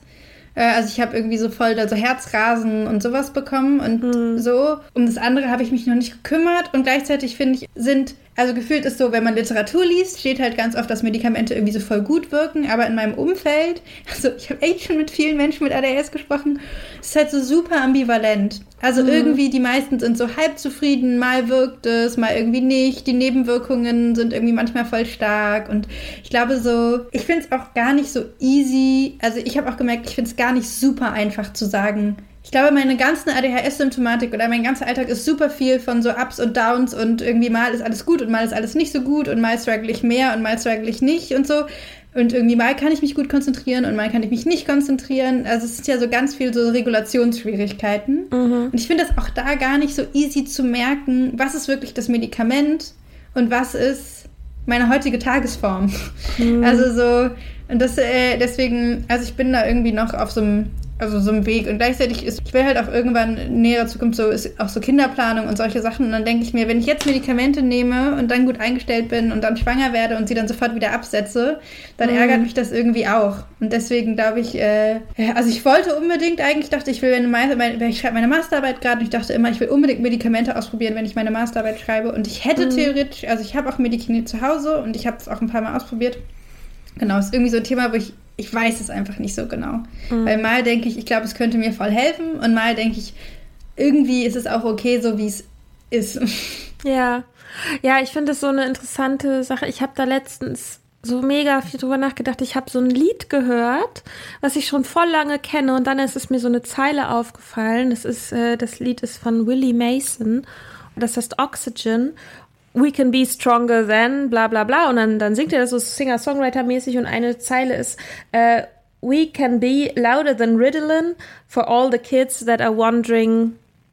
Nee, for all the kids ich habe geil, auch mega ADHS, ne? Also ich habe angefangen, mir das aufzuschreiben, weil ich wusste, ich werde es vergessen, aber ich habe den Satz, den ich immer vergesse, dann aufgehört aufzuschreiben. um, we can be stronger than Ritalin for all the kids who think that they got a disease, glaube ich. Also so lass uns lauter als Ritalin sein und quasi ein Vorbild für die Kinder sein, die alle denken, dass sie krank sind oder so.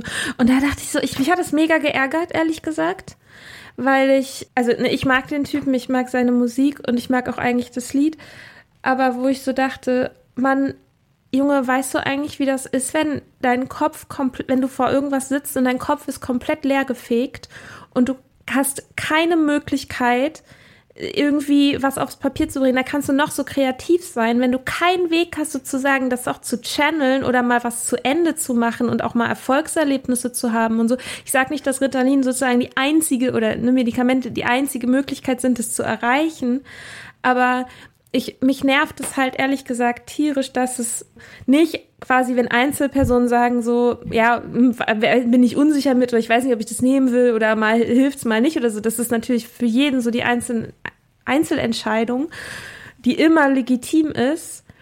Aber so dieses, oh ja, wir stellen jetzt hier unsere Kinder ruhig die, und passen die so, die müssen jetzt sich hier so an die Welt anpassen, dabei sind die einfach nur ein bisschen kreativer als die anderen wo ich mir halt so denke, so ja, wollt ihr jetzt wirklich diesen gesamten Druck, den die Welt auf uns ausübt, jetzt auf irgendwelchen Kindern austragen? Also, ne, warum müssen die denn ich weiß, wie ich das meine. So, ja, ich, ich, also ich finde, ich bin da auch so, also ich glaube, weil ich finde es auch voll wichtig zu acknowledgen, dass ADHS einfach für Menschen auch einfach scheiße und anstrengend sein kann und irgendwie einfach wirklich Menschen krass strugglen und ich glaube irgendwie, und dass Medikamente voll das legitime Tool sind, um weil es auch einfach, glaube ich, ganz oft irgendwie für viele Menschen halt Wege, also sie überhaupt die Entscheidungsmöglichkeit haben, sich anders zu entscheiden, wenn sie Medikamente nehmen, weil einfach dafür die Symptome einfach so krass sind, dass irgendwie Menschen gar nicht die Möglichkeit haben, sich hinzusetzen und sich zu konzentrieren. Und gleichzeitig glaube ich, ist es halt genauso, dass Medikamente alleine auch irgendwie nichts, also das ist, glaube ich, ganz mhm. oft, ne? Also ich glaube, ganz oft bei Kindern geht es auch einfach darum, dass Kinder dann Ritalin bekommen oder irgendwie, genau, und aber nicht begleitet werden. Und dass halt ja. Medikamente, glaube ich, ich glaube, es bringt wenig, Medikamente zu nehmen, ohne gleichzeitig Wege aufgezeigt zu bekommen, wie man damit umgeht, wenn man plötzlich ein Gehirn hat, was ein bisschen anders funktioniert. Und ich glaube ja auch einfach, also ich glaube, Medikamente machen irgendwie viele ADHS-Symptome besser, aber es ist halt auch nicht weg. Also es ist nee. ja nicht so, dass man Medikinet nimmt oder Ritalin nimmt und danach ist man so, wir sind alle ADHS-Symptome weg und es ist irgendwie alles nur super, mhm. sondern es macht vieles ein bisschen einfacher und erträglicher. Aber auch nicht für alle und nicht immer. So, deswegen, mhm. es wird ja auch so multimodale Therapie eigentlich empfohlen, dass man auf jeden Fall Psychotherapie macht und Medikamente nimmt und vielleicht noch Ergotherapie macht oder so und vielleicht noch irgendwie Selbsthilfegruppe. Also das ist halt, glaube ich, sehr viele Dinge helfen können. Mhm. Deswegen, ich bin auch überhaupt nicht so, ich finde Medikamente mega gut und dass es sie gibt und ich glaube, es ist mega die wichtige Möglichkeit. Und gleichzeitig bin ich aber genau bei dir. Ich finde es mega wichtig, dass man das selber individuell entscheiden kann wann man Medikamente nimmt, wie viel, was man nimmt und was man, ob man irgendwie gerade Lust hat darauf oder nicht. So, mhm. ich glaube, das ist. Ja, aber ich finde diese ganze, ich finde, das ist eh, man muss so aufpassen, finde ich, darin in diesem. Ne, es gibt ja auch ganz viele dieses so ADHS Superpowers und so. Und ich finde, das ist. Also ich finde, es ist super schwierig, einerseits halt sozusagen, ADHS hat auch viele coole Seiten und ich irgendwie, mhm. es gibt auch coole Sachen daran und gleichzeitig nicht zu negieren, dass es für Menschen aber auch einfach richtig hart ist, dass sich total scheiße anfühlt und richtig viele Menschen sich einfach ihr ganzes Leben denken, warum können alle anderen Menschen alle diese Dinge und ich bin einfach richtig doof und bei mir klappt es nicht so. Mhm. Das finde ich mega schwierig, so die Balance zu halten. Also ich ja. glaube, weil halt beides mega wichtig ist, dass man sich irgendwie empowernd und un und dass man aber auch Struggle nicht unsichtbar macht. So. Ja, und ich meine, so ich finde, dass zum Beispiel Medikamente einem ja irgendwie helfen, vielleicht sich an die Welt anzupassen ein Stück weit. Also es ist nicht, es ist halt nicht nur Anpassung. Es hilft einem auch, wenn man unangepasste Dinge machen möchte, auf die man sich konzentrieren muss oder so. Und gleichzeitig finde ich es halt, ja, wichtig, dass, dass man auch einfordern kann, dass die Welt sich auch an einen anpasst. Ne? Also ich finde, das ist halt so ein bisschen das Problem, vielleicht was gerade bei Kindern und Medikamenten halt so die Sache ist, die sind halt in starren Strukturen, die müssen da sein, müssen in diesen Schulformen oder was auch immer sein. Und dann geht es natürlich ein Stück weit darum, innerhalb eines Systems zu funktionieren. Aber das gilt ja für uns alle. So, wir sind ja, wir stehen ja steht ja keiner von uns außerhalb des Systems, aber je älter man, glaube ich, wird oder desto quasi auch je mehr, ich sag mal, Privilegien man irgendwie hat, desto mehr kann man sich ja quasi das System auch ein bisschen das System so ein bisschen anpassen an einen, was funktioniert so, ne? Also sei es irgendwie halt eben mit, mit der Berufswahl oder, also ich habe es zum Beispiel jetzt auch bei mir bei der Arbeit angesprochen und was irgendwie voll der voll der Schritt natürlich ist. Und ich meine, bis jetzt hat er, ich habe da bis jetzt noch nichts eingefordert in dem Sinne so. Aber es hilft halt zum Beispiel, dass ich sage, dass ich sagen kann, okay, für das und das Projekt würde es halt voll helfen, wenn da noch wer im Boot wäre, der sich vielleicht vornehmlich um Terminabsprachen kümmert und ich mich eher um die, um das Konzeptionelle kümmern kann, so, ne, dann und dann muss ich nicht unbedingt in Anführungsstrichen die ADHS-Karte ziehen, aber die wissen das immerhin so.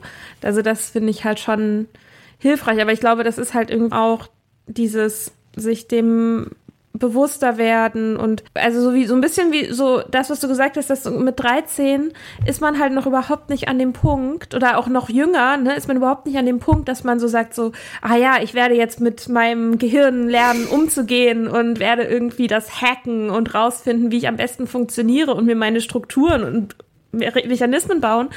Ähm, man will halt einfach nur, dass andere Leute einen mögen und irgendwie Erfolgserlebnisse haben und nicht immer für den Weirdo gehalten werden, so. Ja, ich, voll. Ich glaube auch richtig viele von, also ich finde, äh, ich habe mich auch einfach jetzt gar nicht so doll mit ADHS und bei Kindern auseinandergesetzt, weil ich ja irgendwie mich, mhm. aber ich glaube, ich voll viele Strategien oder voll viele Dinge, die mir jetzt helfen, genau, sind, glaube ich, als Kind gar nicht so, dass sie einen so also krass helfen. Ich bin, also ich glaube, und da ist auch einfach, glaube ich, gibt es immer noch irgendwie unfassbar viele Kinder, die einfach mega krass strugglen. Ja, auch ich, die Debatte ist auch, ne, so ob frühere Diagnose immer, also haben wir auch schon ganz viel drüber geredet, weil es gibt auch einfach Menschen, die super früh diagnostiziert wurden und ganz früh Medikamente genommen werden und auch da sind die Erfahrungen halt super unterschiedlich, ne? Von mhm. Leute, die voll dankbar sind, von bis Leute, die einfach total unglücklich waren, weil sie einfach halt nur Medikamente bekommen haben, aber nicht begleitet wurden in diesem Prozess. Mhm. Ja, und ich das ja auch irgendwie einen Einfluss dann auch wieder aufs Selbstbild hat. Ne? Also ich weiß nicht, was das mit mir gemacht hätte, wenn ich jetzt, sag mal, ich sag mal mit sieben oder sowas diagnostiziert worden wäre und dann das quasi von Anfang an zu meiner Identität gehört hätte, dass ich ADHS habe, so. Also, ne, das kann ich einfach nicht sagen. Keine Ahnung, ob das gut oder schlecht gewesen wäre. Also, ich kann zwar jetzt sagen, ich meine, ich hätte sicherlich davon profitiert, wenn es ein bisschen eher gewesen wäre oder wenn es vielleicht zum Beispiel die Therapeutin, bei der ich Mitte 20, Anfang Mitte 20 in der Verhaltenstherapie war, da vielleicht auf den Gedanken mal gekommen wäre. Ähm, aber, also, das wäre sicherlich cool gewesen. Ähm, aber naja, gut, ist letztendlich ist halt dieses Was wäre, wenn. Das äh, ist auch so ein Gedanke, dem man nicht hinterher stürzen muss. Aber ja, ja, ist einfach voll individuell irgendwie. Ähm, wollte dich noch so, so zum Abschluss fragen, so, wo du, so Stichwort die Welt, Stichwort die Welt. ähm, wo du findest, da muss sich an der Welt was ändern und eben nicht an den Menschen, die ADHS haben, sondern so am Umfeld. So ist eine große Frage. Ähm, das ist echt, ich finde, das ist echt eine schwierige Frage. Aber ähm, ich glaube, es ist irgendwie generell vielleicht der Umgang damit, wenn Menschen, dass Menschen anders sind und dass es irgendwie okay ist. Also, dass man, voll schwierig, ich überlege. Ähm, mhm. Finde ich echt tricky. Also ich glaube, dass ich mir irgendwie schon wünsche, dass es einfach also dass man irgendwie ist okayer ist, wenn Menschen halt anders sind und dass man irgendwie mehr sich auch freut daran, wenn Leute super begeistert sind für Dinge oder wenn, und ich glaube, in der Arbeitswelt auch einfach trotzdem viel so Anpassungsbereitschaft braucht. Dass, äh, genau, dass man, so wie du, dass man vielleicht sagen kann, also dass es okay ist, wenn Menschen es schwerfällt, Projekte alleine zu machen, sie aber irgendwie Accountability brauchen oder man viel stärker vielleicht so Stärken und Schwächen von Menschen kompensiert und es einfach so Möglichkeiten gibt, zu sagen, ich kann nicht im Großraumbüro arbeiten, arbeiten, weil ich bin total überstimuliert und deswegen brauche ich den und den Arbeitsplatz oder so solche Sachen. Mhm. Und ich mhm. glaube, da gibt es ja einfach noch irgendwie mega wenig Möglichkeiten in Deutschland mit so solchen, mit solchen Dingen umzugehen. Und mhm. ich glaube, es gibt ja auch irgendwie bis jetzt halt so Nachteilsausgleiche an Universitäten oder so, oder in der Schule sind dann so Dinge wie man bekommt mehr Zeit oder so solche Sachen. Und das aber hilft irgendwie oft ja nicht so wirklich dafür, wie kompliziert so Schwierigkeiten sind. Mhm. Aber ich finde es, ich weiß auch nicht, ich finde es voll die schwierige Frage, glaube ich, merke ich. Ja, ähm, macht nichts. Ja, klar, ist halt natürlich super weit gefasst, ne? Also so, was muss sich an der Welt ändern? Ja, okay, hallo. naja, ich meine, so, ich glaube, so kapitalistische Leistungsgesellschaft in so vielen, also ich meine, das ist ja einfach auch nicht so super freundlich irgendwie, ne? Wenn es ganz viel trotzdem darum geht, wie viel Menschen leisten und wie, genau was du auch gesagt hast, wie konsistent Menschen in ihrer Leistung sind und solche Sachen. Und mhm. irgendwie, wenn halt Konsistenz etwas ist, was einem echt schwerfällt, dann wäre es irgendwie cool, wenn es irgendwie mehr Möglichkeiten, also Ne, ich glaube, das ist auch so, dass man der Arbeitswelt von Menschen erwartet, dass sie halt einfach gut funktionieren. Und dass man nicht, also dass man irgendwie nicht davon ausgeht, dass Menschen, wenn sie arbeiten, trotzdem ihre ganzen Struggle mitnehmen. Weil es strugglen ja nicht nur Menschen mit ADHS in der Arbeitswelt, sondern auch Menschen, die Depressionen haben, Menschen, die im Autismus-Spektrum sind, Menschen, die soziale Ängste haben.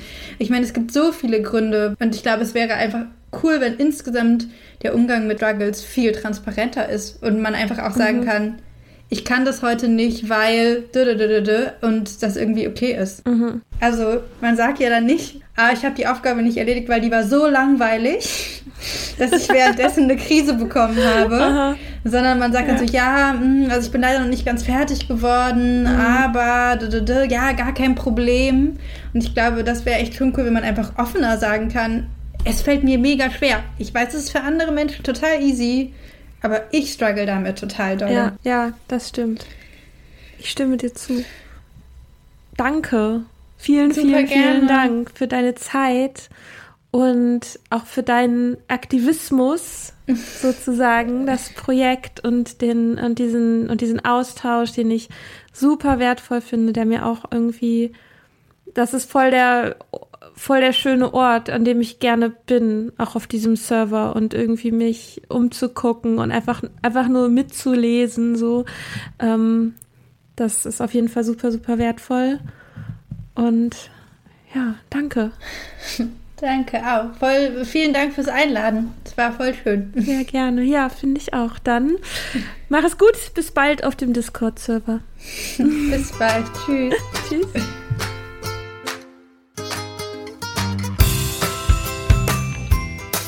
Ich hoffe, dir hat die Folge gefallen. Du findest mich auf Instagram unter Liebe und Regress. Du hast den Soda Club Podcast ja schon gefunden. Unser Soda Mag, das Magazin für Unabhängigkeit, in dem es vor allem um Alkohol und Abhängigkeiten geht, findest du auf www.sodaclub.com. Und du kannst mir eine E-Mail schreiben, und zwar an mika.sodaclub.com.